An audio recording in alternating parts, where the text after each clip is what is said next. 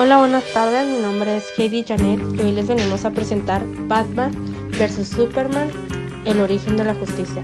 Aquí vamos a recapitular cuatro puntos muy importantes. El primero de estos es un pequeño resumen que hicimos de acuerdo a esta película, que es una fuerte pelea por el tipo de héroe que necesita la ciudad. En plena batalla de estos dos grandes, un peligro desecha en la ciudad.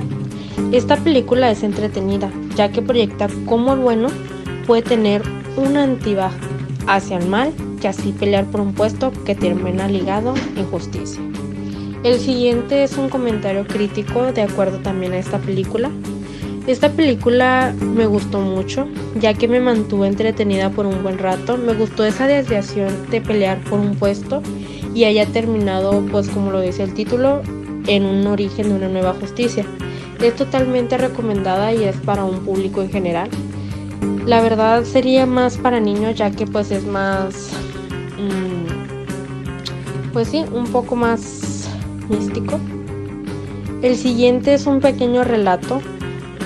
Esto sucedió en la ciudad de Gótica, cuando acechaban a Superman.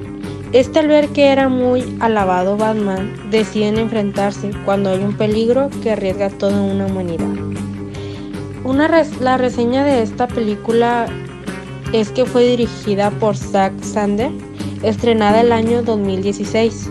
Unos cuantos personajes que interpretaron en esta película o participaron fue Ben Affleck, Henry Cavill, Amy Adams, Jess Eisenberg y esos son algunos de todos los personajes que participaron.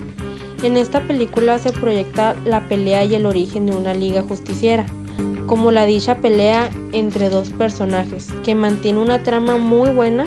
También en esta guerra de superhéroes no se deja atrás un mal que pone en peligro a toda una civilización entera.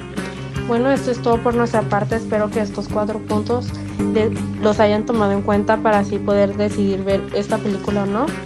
Como lo cabe recalcar, esta película es muy buena, muy entretenida para público en general y más en un ambiente familiar si lo que se busca es entretenerse, pasar tiempo con la familia y pues sí, desviarse un poco de los teléfonos. Bueno, esto es todo de mi parte, espero les haya agradado y nos vemos en la próxima.